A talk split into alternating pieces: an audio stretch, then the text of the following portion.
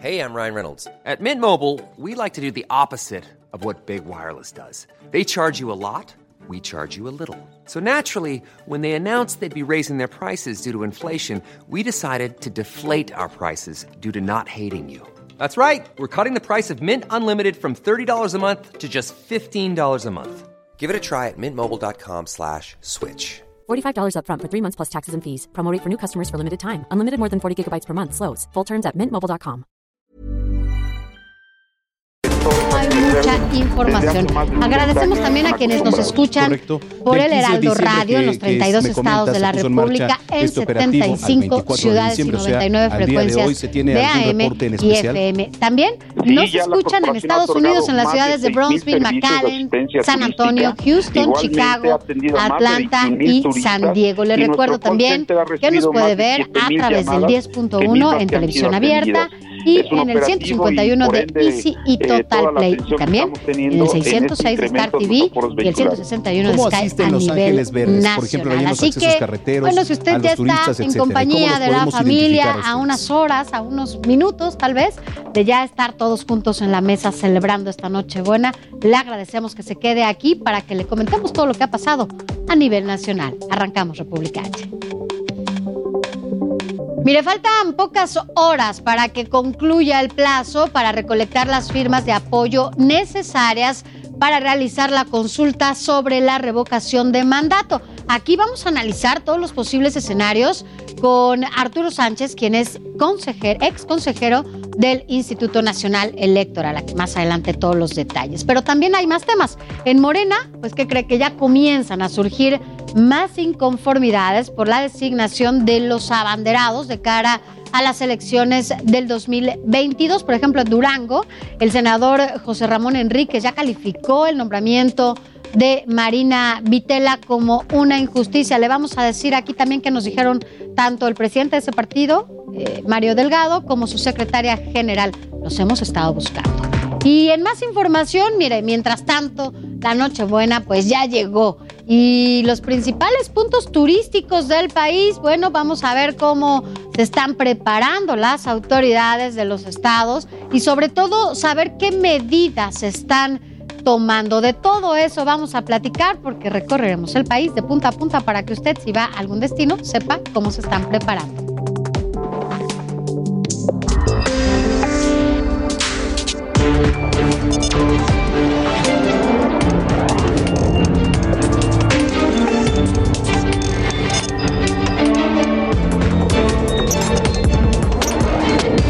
República H, con Alejandro Cacho.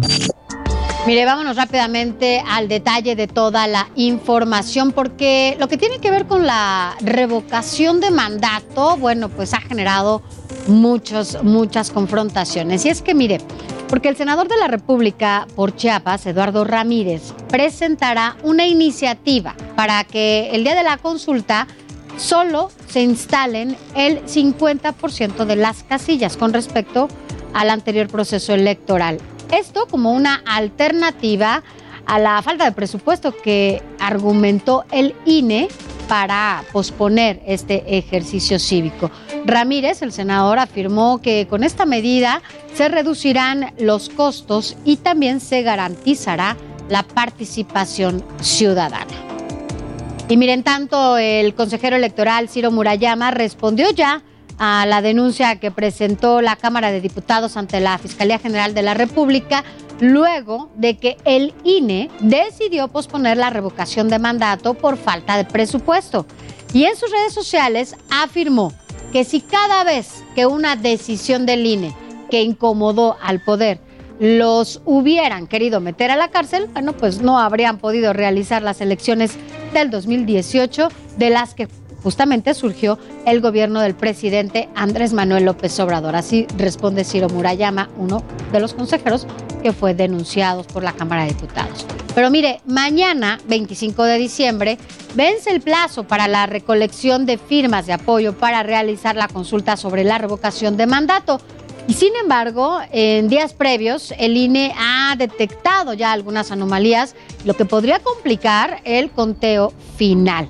Para analizar lo que viene y los escenarios posibles. Saludo y agradezco mucho que esté con nosotros esta noche de Nochebuena Arturo Sánchez, quien es profesor investigador de la Escuela de Ciencias Sociales y Gobierno del TEC de Monterrey y también ex consejero electoral del INE. ¿Cómo está? Muy buenas noches, Arturo. ¿Cómo está? Sofía, buenas noches. Un placer estar con ustedes. Felicidades para esta noche, lo mejor para toda la audiencia. Muchas gracias. Felicidades también para usted.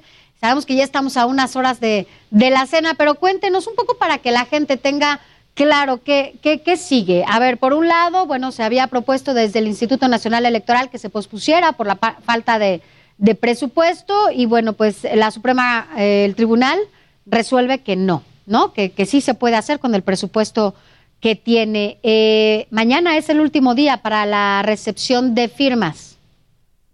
A ver, yo creo que eh, un recuento como ya lo ha hecho usted, Sofía, me parece que fue muy oportuno. ¿Qué sigue? Bueno, mañana, en algún momento del día, el eh, INE cerrará la puerta para recibir firmas y empezará, de hecho continuará el proceso de revisión de cada una de ellas para eh, garantizar que no haya nombres repetidos, que las firmas sean auténticas, que la, las credenciales eh, para votar con fotografía sean las que estén vigentes, que las gentes que firmaron estén en el padrón electoral y ese proceso sigue sin mayor problema. El INE había querido posponer eh, dos cosas, la contratación de eh, aproximadamente 38 mil personas para instalar las casillas en, eh, eh, en la revocación de mandato. Este, eso lo quería posponer porque no tiene dinero para ello. Y lo otro que iba a posponer era el, el nombramiento de los consejeros este, en cada estado de la República que se encargarán de supervisar el proceso de revocación de mandato y que a su vez nombrarán a los consejeros en cada distrito del país. Eso lo quería suspender el INE porque tampoco tiene dinero para eh, las dietas de estos funcionarios. Pero la Suprema Corte, en efecto, eh, eh, otorgó una suspensión solicitada por la Cámara de Diputados, por el presidente de la Cámara de Diputados, y en consecuencia el INE va a tener que continuar con esa tarea. Ya. Me imagino que... Para el 10 de abril, como se tiene eh, estipulado, que el 10 de abril se lleve a cabo esta consulta para la revocación de mandato. Exactamente, Sofía. Nada más que el INE nunca dijo que iba a posponer la fecha de la consulta de revocación de mandato. Lo que iba a posponer era una serie de actividades que tenía que realizar en enero. Eh, la Suprema Corte le, dije, le dice que no, que lo tiene que hacer, pues lo va a tener que hacer el INE. El problema es cómo hacerlo. Y por eso lo que sigue después de esto es, pues primero el INE, me imagino a los consejeros electorales eh, discutiendo y preparándose cómo le vamos a hacer, pero lo que está también pendiente es que el Tribunal Electoral eh, establezca una alternativa y le diga al INE, pues mira, la Corte dice que lo tienes que hacer, hazlo, no hay ningún problema, pero eh, dado que no tienes recursos, pues puedes hacerlo de esta y de esta y de esta y de esta manera. Claro. Y creo que una de las salidas es justamente la que se discutió con los senadores. Uh -huh. Si hay una propuesta real de que se haga una excepción a la, a la ley y que aunque la ley diga que se tienen que poner 161 mil casillas, o sea, el mismo número de casillas que se pusieron en la elección Federal. de junio de este año, uh -huh. este, y la y, y, hacen una enmienda y hacen una excepción y le dicen, pon la mitad, 80 mil casillas o pon menos, pues el INE puede empezar a hacer cuentas y ver que con el dinero que tiene le alcanza o no. Yeah. Y esa sería una, una de las múltiples salidas posibles. Claro. Quiere decir que tanto en el Senado como en eh, eh, diferentes puntos de vista, incluso entre los consejeros electorales, se están buscando alternativas para cómo sí hacer bien en uh -huh. tiempo y forma la revocación del mandato, que yo creo que eso es lo que eh, a lo que está obligado el INE y a lo que sin duda van a cumplir, como Claro. dice el consejero Murayama, nunca han dejado de acatar un eh, mandato del Poder Judicial y no será esta la primera vez en la que lo hagan. Así es. Y ahora, bueno, yo quiero un poco, eh, sí detenerme al tema del presupuesto.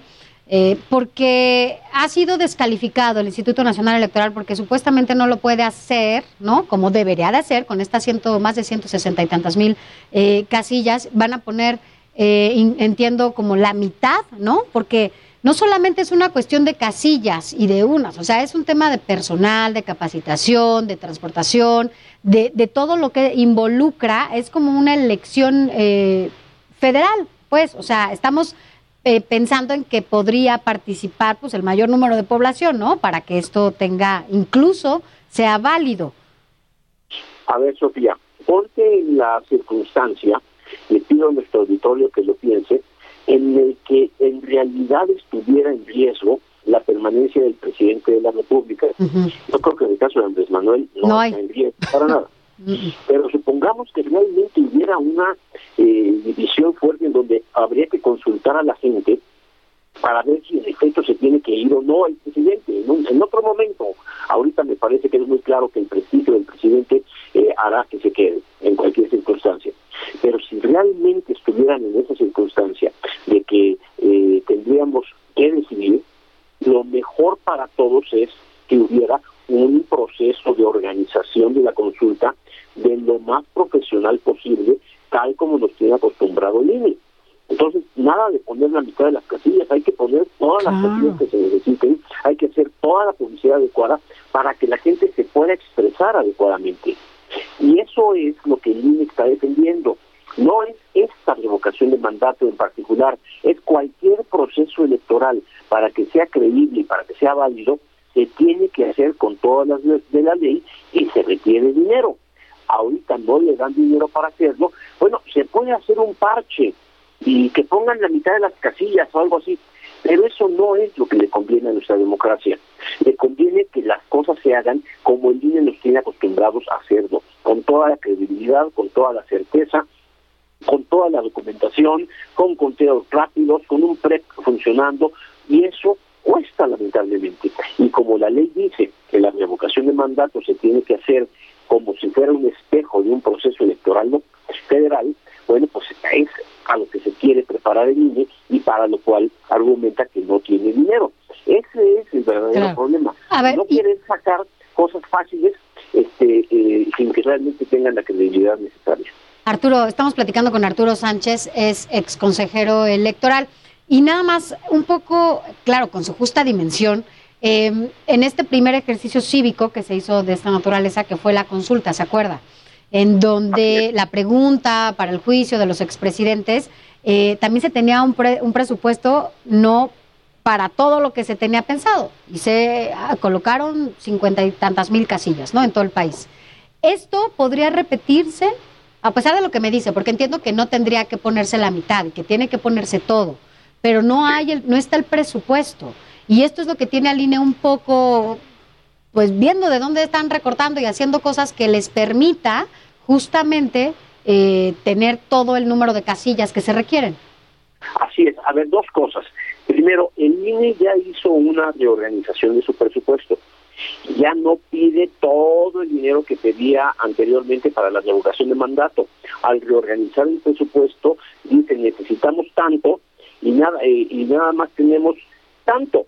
Nos falta el, 60% de lo que necesitamos. Ya nosotros pusimos de aquí y de allá el 40% de lo que cuesta. Denos un poco más para poder sacar esto bien, primero. Y segundo, a diferencia de la consulta que en la que participamos en agosto, eh, para esa consulta había una ley muy general que le daba al INE la posibilidad de hacer lo que hizo, no poner todas las casillas, este, hacer las cosas como, como con una serie de, cuidados y al mismo tiempo de, de economías importantes. Este, por ejemplo, se pudo utilizar a los mismos funcionarios de casilla que habían participado en la elección, eh, federal, eh, lo cual no es el caso ahorita, y haciendo eso pues se pudo hacer y aún así la participación fue apenas el 7%. Lo que necesitamos ahora es, a diferencia de aquella consulta, es cumplir la ley, porque aquí sí hay una ley de consulta para revocación de mandato. Y esa ley dice reglas específicas que tiene que cumplir el INE. Por eso no es un capricho del INE poner 161 mil casillas. Claro, la Pues es que participación. lo dice la ley como tal, con todos los procedimientos, para lo que no parecen alcanzar eh, los recursos. ¿Cuál es el riesgo? El riesgo es que, bueno, va a salir de alguna manera, sí, y- y- pero que salga de alguna manera no quiere decir que salga con credibilidad. Sí, es como hacer con- las cosas nada más por hacer, ¿no? Y que pero sobre todo, Sofía, porque todos sabemos que eh, eh, nadie en sus cinco sentidos cree que la consulta va a permitir que el presidente López Obrador se vaya. Digo, todo todo el mundo está muy claro de que quienes están más interesados en esto Son ellos. son- no, no, ellos mismos. ¿Por qué? Porque lo que quieren es eh, pervertir el sentido de la participación ciudadana para una revocación de mandato y convertirlo en lo que ellos le llaman una ratificación. de ratificación, que son completamente, son cosas distintas. Eso no es lo que dice la Constitución. Bueno, están empeñados en hacerlo. No quieren que haya dinero. El segundo efecto de hacerlo así es desprestigiar al INE. Porque como salga, si no hay participación, culpa del INE. Si, este, si no hubo todas las casillas que se requieran, culpa del INE. Y todo va a ser culpa del INE. No, bueno, ya hay, No, ya hay denuncias en contra de seis consejeros eh, Sí, a mí electorales. Me llama muchísimo la atención que se hagan denuncias penales por la forma como los consejeros votan en un órgano colegiado. Es como si yo, partido mayoritario, pusiera una denuncia en contra de la oposición, de todos los diputados de oposición, porque votaron algo que no me gusta. Así es. Bueno, también hay que decirlo que, se ha- que hacen esta denuncia el presidente de la Cámara de Diputados, pero eso no quiere decir que esté apoyado por todos los demás partidos, que ya salieron eh, partidos también incluso a decir que ellos no tienen nada que ver en esta denuncia, ¿no? Exactamente, porque el, el presidente de la Cámara de Diputados eh, se arrogó una este eh, una eh, prerrogativa que no tiene de presentar a la Cámara de Diputados en un acto como esto. Lo pudo haber hecho él a, tipo, a, a nivel personal, sin duda, pero lo, lo- lo hizo a nombre de la Cámara de Diputados, lo cual yo creo que es muy cuestionable. Pero además de eso, la misma Corte tomó una decisión in- invadiendo lo que eh, serían las atribuciones del Tribunal Electoral Sí. del Poder Judicial de la Federación. O sea, la Corte le dice al INE, no, hazle como puedas, pues lo tienes que hacer, no, no, eh, no suspendo tu, este, eh, suspendo tu acuerdo, ¿ok?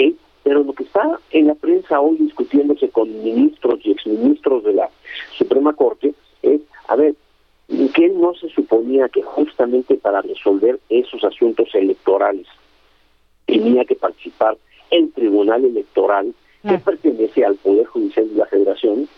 Pues ¿por qué la Corte se pronuncia en ese sentido? Y ese es otro de los debates que tendremos que ver más para adelante.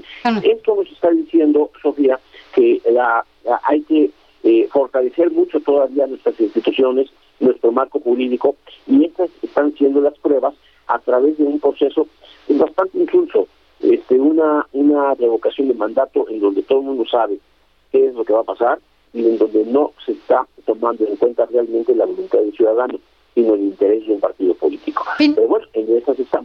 Así es. Finalmente, solo saber cuánto, para quienes nos escuchan y tengan claro, es cuánto es, cuántas firmas se, se van a recibir, se tienen que recibir para que cumpla con los requisitos y qué va a pasar si todas estas eh, anomalías que se han detectado, bueno, pues rebasan finalmente el número de firmas que tienen que estar claras y que sí cumplen con todo lo que se necesita para que se pueda hacer esta revocación.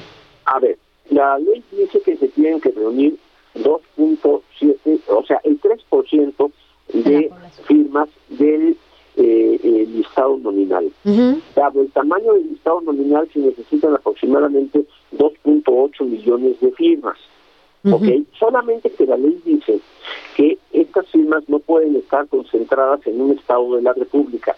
Tienen que al menos cubrir 17 estados de la República y en cada uno de ellos se tiene que juntar el 3% del listado nominal Ujú. de cada eh, uno de esos estados. O sea, déjame darte un ejemplo.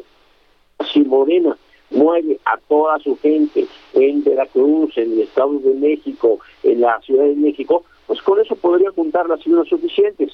Pero la ley dice no. Además, necesito que estén representados los ciudadanos en 17 estados de la República con el 3% en cada uno de ellos. Eso es lo que les está costando trabajo. Segundo, este, la, eh, el INE había propuesto una aplicación para poder recopilar las firmas. ¿Con qué objeto? Para poder tramitar y validar esas firmas lo más rápido posible a través de medios tecnológicos. Morena no quiso que fuera así, fue al tribunal y el tribunal le dio la razón. No, si un ciudadano quiere firmar en papel, que firme en papel. ¿Cuál es el efecto?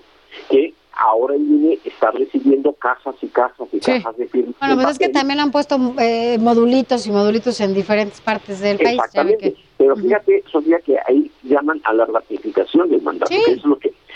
Por eso mismo eh, va a haber que llegar, y revisar cada una de las firmas que llegaron en todas las cajas y el INE en su momento se pronunciará diciendo si las hay o no las hay para eh, llamar a la revocación de mandato. Sanciones.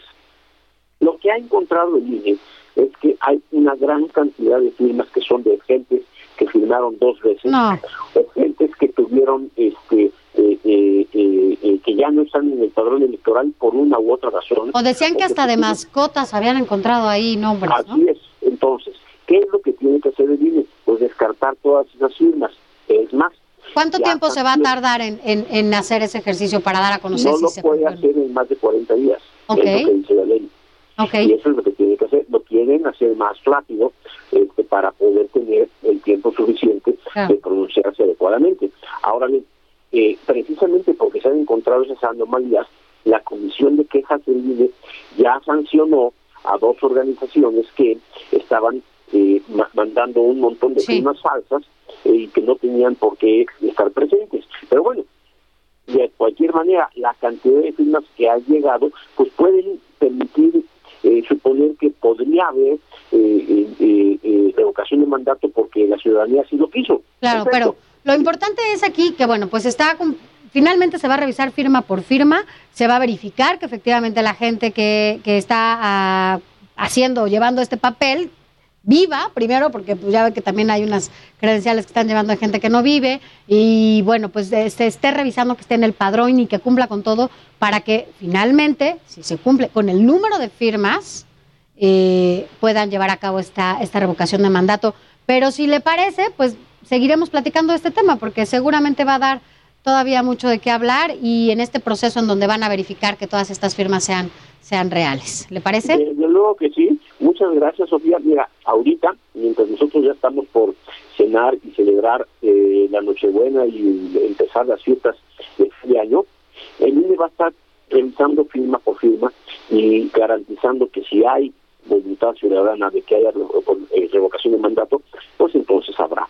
Y ya los problemas económicos del INE es otro debate y el que platicamos que tendrá que resolverse más adelante. Así es, Arturo Sánchez, ex consejero electoral y también investigador en la en el TEC de Monterrey. Muchas gracias por estar con nosotros.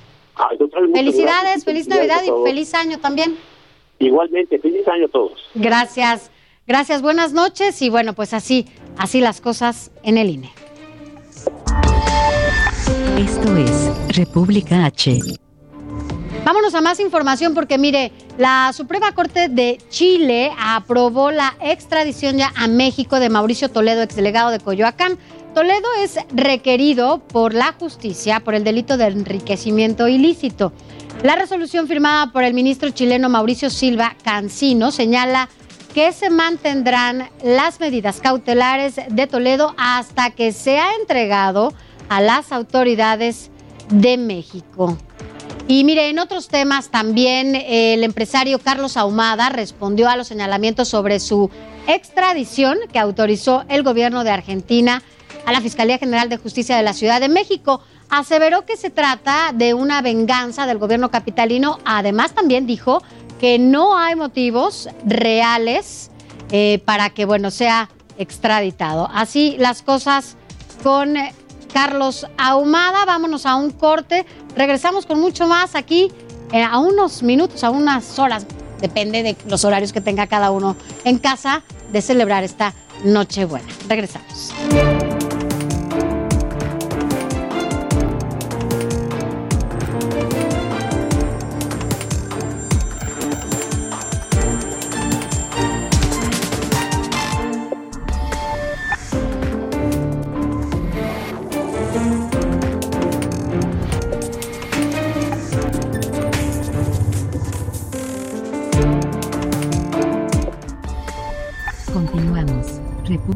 H, con Alejandro Cacho. Regresamos, República H, con Alejandro Cacho. Conocer todos los preparativos, qué están haciendo las autoridades para la llegada de los turistas. Hago enlace con mi compañera Carla Benítez, corresponsal de El Heraldo Media Group. ¿Cómo estás? Muy buenas noches, Carla. Buenas noches, Sofía. Un saludo.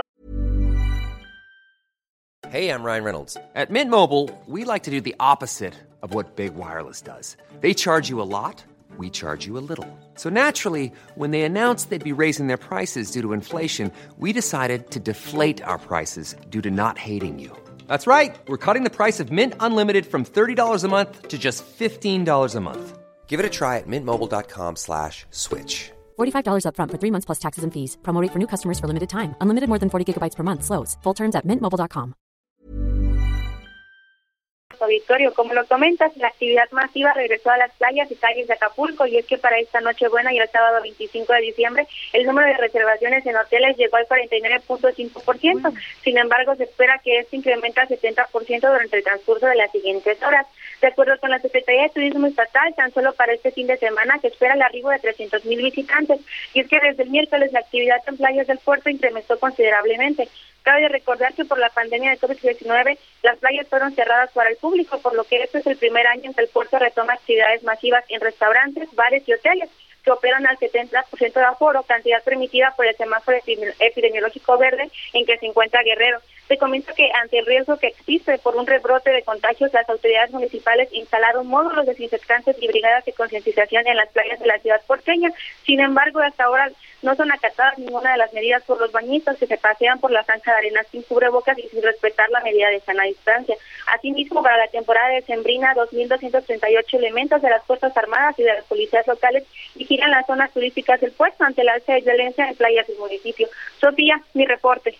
Gracias. Bueno, pues esperemos que, como ya lo decías, pues el año pasado fue totalmente distinto, ¿no? A lo que se está viviendo ya hoy allá en Acapulco. Además, también sabemos que la seguridad es un tema allá con ustedes, porque en el puerto se han incluso encontrado eh, algunos cuerpos, eh, se desplegaron, como ya nos decías, eh, bueno, pues varios elementos de seguridad en todo el puerto de Acapulco para que quienes estén visitando estas playas pues la pasen bien. Tú cuídate mucho y te mandamos un abrazo desde acá, Carla. Muy buenas noches y feliz Navidad. Muy buenas noches, Sofía. Feliz Navidad. Gracias, feliz Navidad. Quintana Roo, en República H. Vámonos a otro de los rincones más bonitos que tiene nuestro país. Y mire, también uno de los más visitados, no solamente por el turismo nacional, sino por el turismo extranjero. Vámonos hasta Cancún para ver cómo se vive allá esta temporada, sobre todo las medidas que se llevan a cabo por la llegada de Omicron a México y más allá, porque allá también llegan muchos turistas extranjeros. Alejandro Castro, ¿cómo estás? Buenas noches. ¿Qué tal, Sofía? Muy buenas noches. Eh, efectivamente, te comento que, pues bueno, en estas fechas decembrinas, en esta temporada los destinos de Cancún y la Riviera Maya viven su mejor época desde que inició la pandemia del coronavirus, con ocupaciones superiores al 75%. Esto, como bien lo mencionabas, a pesar de la alerta global por la propagación de la variante Omicron de COVID-19. Según datos de la Secretaría de Turismo Federal, la ocupación promedio de Cancún es de 77.7%, eh, considerando también los hoteles de la zona centro, que son los que normalmente tienen menos huéspedes. Algunos segmentos, como el Plan Europeo Cuatro Estrellas, ya rebasa el 85%. En, en la Riviera Maya, perdón, el promedio de ocupación es de 75.2%. A esto, en ambas partes, se suman los visitantes que optan por opciones de renta vacacional como las plataformas Airbnb. Roberto Gómez Cintón, presidente de la Asociación de Hoteles de Cancún, Puerto Morelos e Islas Mujeres, indicó que la temporada de Sembrina cerrará con cifras similares a las de 2019, esto es antes de la pandemia. Asimismo, el Grupo Aeroportuario del Sureste, que opera el Aeropuerto Internacional de Cancún, prevé cerrar el año con 22 millones de usuarios. Las playas de la zona hotelera de Cancún, así como la Quinta Avenida de Playa del Carmen, lucen llenas Eh, las medidas sanitarias como el uso de cubrebocas o sana distancia parecen relajados. Eh, Quintana Roo actualmente se mantiene en semáforo epidemiológico color verde, lo que permite el desarrollo de las actividades sin mayores restricciones. Sin embargo, durante la última semana ha repuntado ligeramente el número de casos positivos, Sofía. Bueno, es una buena noticia lo que nos dice, sobre todo cuando hay una reactivación económica importante y que, bueno, pues gran parte de ello se debe, por supuesto, al turismo. Sin embargo, por otro lado, el que se hayan relajado las medidas por algunos visitantes no ayuda mucho porque esto puede dejar pues muchos contagios justo al concluir las vacaciones de invierno. Así es, Sofía, y recordemos que en las vacaciones, más bien en las temporadas vacacionales pasadas, como lo fue la temporada de diciembre del 2020, así como en la Semana Santa y en el verano, es cuando han repuntado los picos de contagios en Quintana Roo. Entonces veremos cómo se desenvuelve después de estas vacaciones. Pues ojalá que no, que no sea mucho, pero ya nos contarás cómo pues cuáles los números, sobre todo en enero al terminar estas vacaciones de invierno. Por lo pronto nosotros acá te mandamos un abrazo desde República H y a cuidarse. Feliz Navidad, feliz año nuevo. Claro que sí, Sofía. Feliz Navidad y feliz Navidad a todo el auditorio. Gracias, felicidades. Jalisco, en República H. Vámonos a otro punto importante de visitantes, en donde como ya lo escuchábamos tanto en Guerrero como en Quintana Roo, bueno, pues las cosas son distintas al año pasado, que estábamos completamente distintos, viviendo otro panorama en lo que se refiere al semáforo epidemiológico. Ahora vámonos hasta Jalisco, porque allá Mayeli Mariscal, bueno, pues tú ya tienes todos los detalles de cómo se vive este 24 de diciembre ya uno de los principales puntos turísticos allá también es Puerto Vallarta. ¿Cómo estás? Muy buenas noches. Hola, ¿qué tal Sofi? Muy buenas noches. Buenas noches también a todo el auditorio. Pues ya el destino turístico de playa aquí en Jalisco, eh, que es tan buscado eh, pues por el turismo local, pero también internacional, es Puerto Vallarta. Y de acuerdo con las pues se espera cerrar con una ocupación hotelera en esta temporada navideña de más del 80%. La verdad es que la recuperación económica en, en medio de esta pandemia, que bueno, sabemos eh, todo el sector servicios, se vio bastante afectado, pues en esta temporada esperan tener una importante recuperación. Comentarles que, eh, por ejemplo, uno de los incidentes que ya se dio recientemente es que eh, un crucero que arribó el pasado jueves, eh, pues no se les permitió el desembarco a los cruceristas, esto porque se detectó un brote activo de COVID-19 mm. entre la tripulación. la empresa pues decide abandonar las costas de Puerto Vallarta y este crucero pues no es el primer punto que había tocado, ya había visitado también Cabo eh, San Lucas y también Mazatlán. Y pues bueno, siguió su camino sin eh, desembarcar en Puerto Vallarta, pero también hay que destacar que en destinos turísticos, también los de montaña que tenemos aquí en Jalisco, más eh, recurrentes, de los más buscados, sobre todo por el turismo local, tanto eh, pues Zapalpa como Mazamitla, estos mm. pueblos mágicos, eh, pues están saturados ya también el turismo, eh, pues ha abarrotado estas cabañas, estos destinos de frío que también se buscan en esta temporada. Y bueno, aquí en la zona metropolitana se espera cerrar también con una ocupación al menos del 75%. Hay diversas actividades, un festival iluminante que eh, pues en Paseo Alcalde, en las calles del centro de Guadalajara, se está llevando a cabo con luces monumentales, con algunas actividades culturales y pues también para deleite de los visitantes eh, pueden asistir a estas actividades. La verdad es que eh, las calles de Guadalajara están pues con bastante tráfico, saturadas, mm. hay operativos por parte de las autoridades para resguardar a los visitantes. Hasta estos momentos se reportan incidentes menores, aunque bueno, el robo de sin duda es de los que más eh, también están aconteciendo y eh, pues la Navidad ya prácticamente el alimento que más se va a servir en las cenas, al menos en zona metropolitana, de acuerdo a un sondeo que pudimos hacer, pues es el pozole. ¿El pozole? Así es que pues ya estamos listos acá para disfrutar de esta Nochebuena. ¿Tú qué vas a cenar, Mayeli? Nosotros vamos a cenar lomo. Ah, Así es que, pues si gustan, aquí está la mesa servida también para que en unos en unas horas más podamos disfrutar de esta cena. No, pozole, mira que que bueno, allá en, en, y tú vas a estar en Guadalajara, no vas a estar en alguno de estos puntos que que nos has mencionado. No, acá en, Guadalajara, de hecho en Tlaquepaque es eh, donde nos vamos a reunir con mi familia eh, y pues bueno, a disfrutar sobre todo. También eh, pues un mensaje, Sofi, para todas esas familias en donde lamentablemente pues habrá una silla vacía en esta situación. Una noche también de buenos momentos, de buenos recuerdos y pues un abrazo también a todas esas familias que van a tener en esta ocasión lamentablemente una silla vacía. Ya lo dices, sí, en muchas familias, en muchas casas habrá una silla vacía y bueno, pues eso también nos debe de pues hacer que tengamos más conciencia y que no dejemos de tomar estas medidas sanitarias, el uso del cubrebocas, lavado de manos, gel, eh, alcohol en gel si anda en la calle y sobre todo pues no bajar la guardia, independientemente de que estemos en cualquiera de estos puntos eh, turísticos, siempre cuidarnos, porque además vamos a regresar a casa, vamos a regresar con más familia y eso pues necesita todavía un mayor cuidado. Gracias, Mayeli, te mando un abrazo enorme y bueno, pues provecho, feliz Navidad. Muchas gracias, excelente Nochebuena para todos. Abrazo también para ti, Sofía. Gracias, Mayeli Mariscal, nuestra corresponsal allá en Jalisco. Y ahora, mire, vámonos hasta Colima, porque allá en Manzanillo se espera una ocupación hotelera del 70%. En los últimos días el corte fue de 58% y la crisis por la pandemia generó, bueno, pues muchas bajas al turismo en el 2020, como ya lo hemos estado mencionando en los diferentes puntos. Y ni siquiera se llegó al 30%, así lo detalló el presidente de la Asociación de Hoteles de Colima, Héctor Felipe Luna.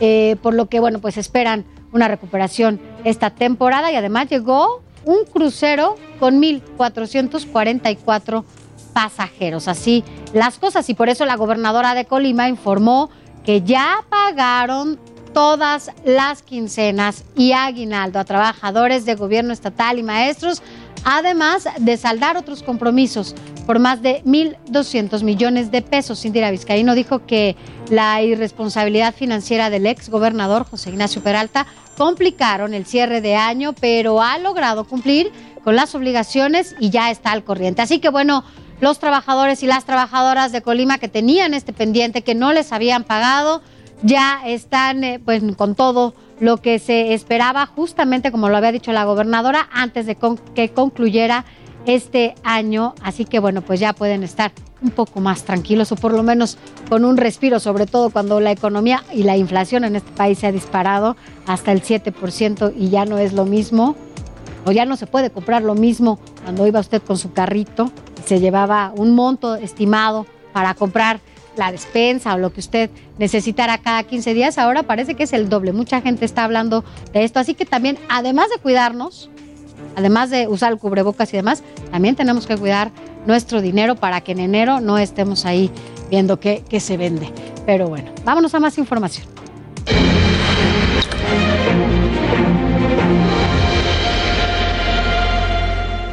Mire, tras el anuncio de Morena, donde se da a conocer a los abanderados que buscarán las seis gubernaturas del próximo año, no todos los militantes quedaron contentos. El senador por Durango, José Ramón Enríquez, mostró su inconformidad con la designación de Marina Vitela y la calificó, eh, calificó este nombramiento como una injusticia y afirmó que las encuestas internas no le dieron los méritos para ser la abanderada de la 4T allá en Durango. Escuchemos lo que dijo justamente el senador José Ramón Enríquez. Que a nivel nacional ya hay una inconformidad del estado de Oaxaca, donde precisamente pues no se le dio la oportunidad en este momento, pero yo espero que sí sea, a Susana Hart, nuestra querida compañera del Senado.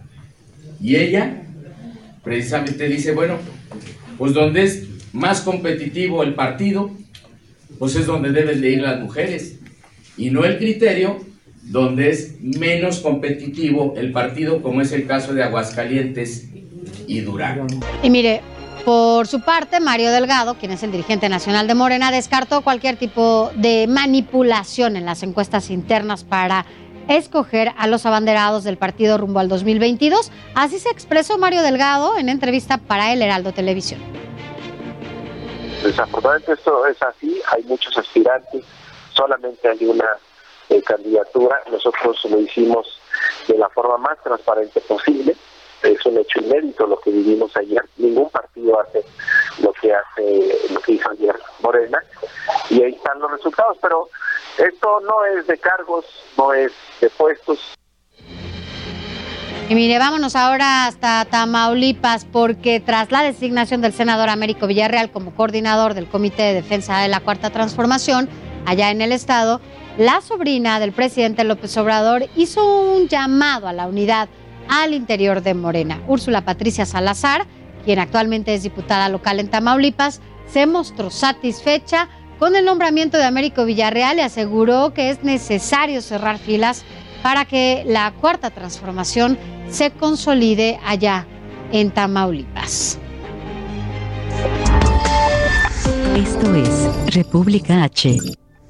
Vámonos a más información y es que, mire, los senadores Ricardo Monreal y Dante Delgado viajaron hasta Veracruz para visitar a José Manuel del Río en el Centro de Readaptación Social de Pancho Viejo y mostrarle su respaldo.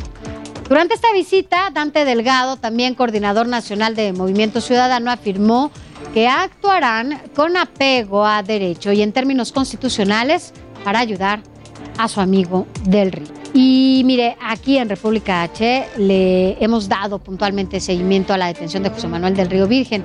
Su captura fue allá en Veracruz y detonó la creación de una comisión especial en el Senado para investigar los abusos judiciales del gobernador de Veracruz, Cuitláhuac García. Sin embargo, no solo es el caso de José Manuel del Río. En los últimos meses, allá en el estado de Veracruz, se han detenido varios funcionarios que no precisamente le gustan o coinciden o están absolutamente de acuerdo con lo que hace el gobernador Cuitláhuac García.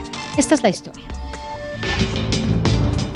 Cuitláhuac García, gobernador de Veracruz, sigue en el ojo del huracán luego de que se diera a conocer un supuesto abuso de poder por parte del mandatario estatal.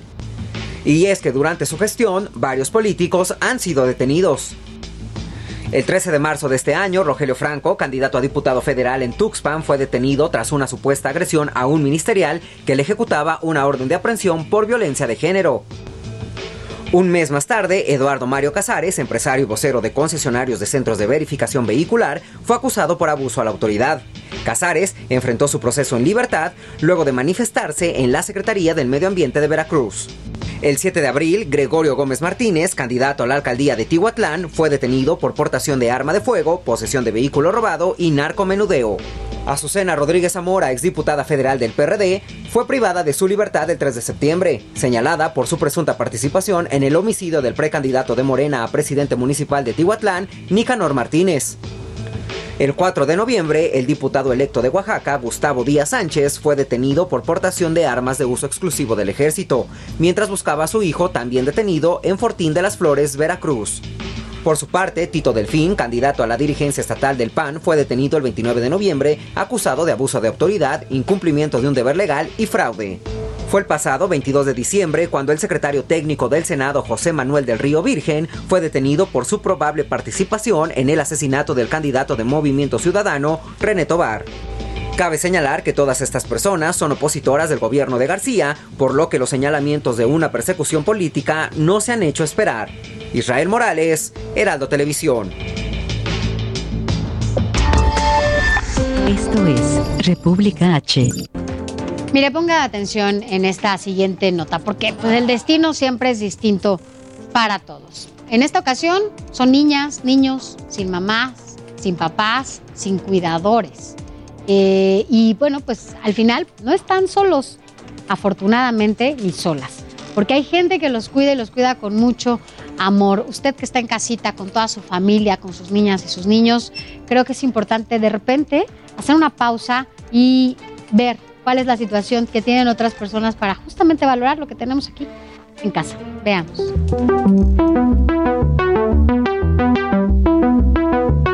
Es el día más importante del año. Escribir la carta a los Reyes Magos lleva su tiempo y cuidado. Como siempre, no hay límites en sus deseos. Cada uno de ellos por diferentes circunstancias no puede estar con su papá, mamá o algún familiar y por esa razón viven en esta casa hogar Providencia. Para ellos representa eh, un motivo para seguir adelante, el saber ellos que hay personas que se preocupan por, por cada uno de ellos es súper importante. Este, nos ayuda mucho en su autoestima como, eh, como parte que, que, todos forman, el, el eh, pensar en ellos y cada carta fortalece a estos poco más de 90 niños que a su corta edad enfrentan la dureza de la vida, pero que se aligera con una familia mucho más grande que los cuida y apoya. Estas cartas son para los reyes que le escribieron todos los niños. Patricia es originaria de Argentina y llegó hace un par de años a México. Pertenece a un grupo de seguidores del equipo de fútbol River Plate. Ellos se encargarán de llevar las cartas hasta los Reyes Magos. Hay que ayudar para que tengan una buena alimentación, un buen crecimiento, un buen desarrollo. Nosotros lo hacemos eh, con donaciones, buscamos donaciones de, de empresas, de personas particulares. Nosotros tratamos de donar en lo que podemos. La posada en esta casa hogar fue un éxito. Nadie se quedó sin dulces y desde luego con un gran recuerdo.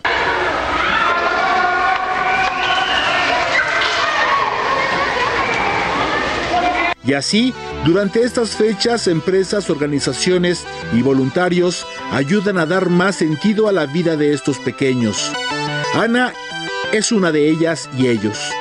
Recibió todas las atenciones. La verdad es, es muy fabuloso pasar una Navidad aquí. Está llena de mucha alegría porque pues al menos en mi experiencia, desde pequeña nunca supe que era una Navidad. El próximo mes de enero, Ana empieza su carrera profesional. Me incliné a enfermería porque pues en un futuro yo quiero seguir siendo parte de hogares, ayudarlos. Que ese amor, ese cariño les dé fuerza, les dé energía para seguir adelante en su formación. Alba lleva 20 años atendiendo a estos pequeños y asegura que estas fechas acercan a todos en la casa hogar y los ayuda a sobreponerse a sus problemas. Y de eso explica tenemos que aprender todos. Que busquen como nosotros en Hogares Providencia, que busquen, que busquen siempre. A veces pensamos los adultos que tenemos pues grandes problemas, ¿no? Y aquí pues tenemos pequeños que tienen 3, 4 o 5 años y tienen, están solos, solo tienen hogares providencia para enfrentar la vida. Entonces, pues aquí estamos. Amado Azueta, Heraldo Televisión. Esto es República H.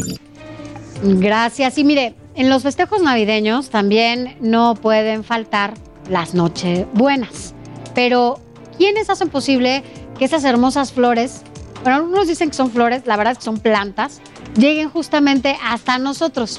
Gloria Piña, mi compañera, nos presenta esta historia. Veamos.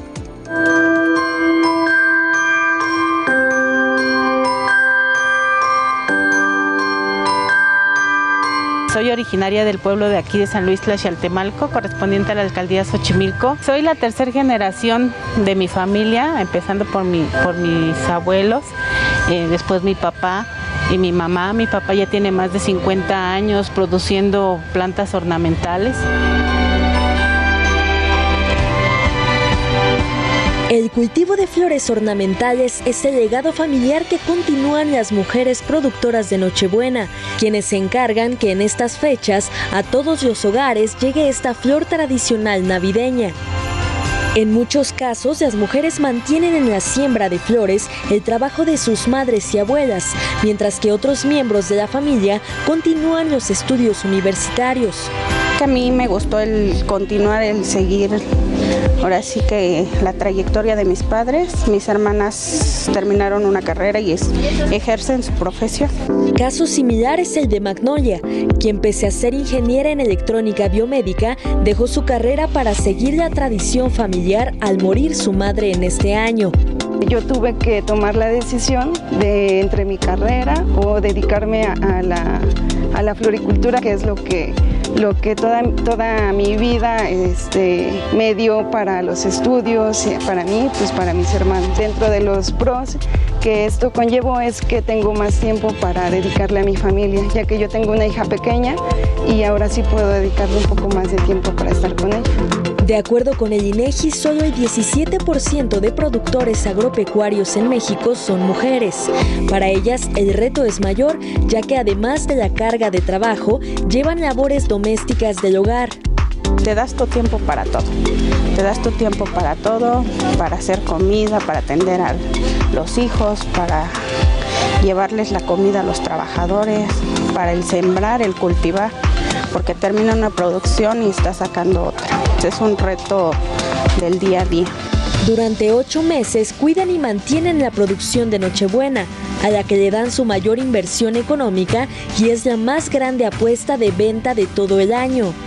Los productores nos enfrentamos mucho a los, a los cambios del clima, nos afecta todo, nos afectan las lluvias, nos afectan los aires, nos afectan este, las heladas, nos propagan plagas, eh, nos propagan hongos, entonces cada año es diferente.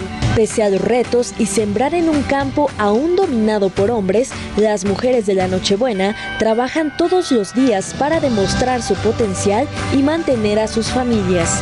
Que normalmente las mujeres esto fue República H con Alejandro Cacho.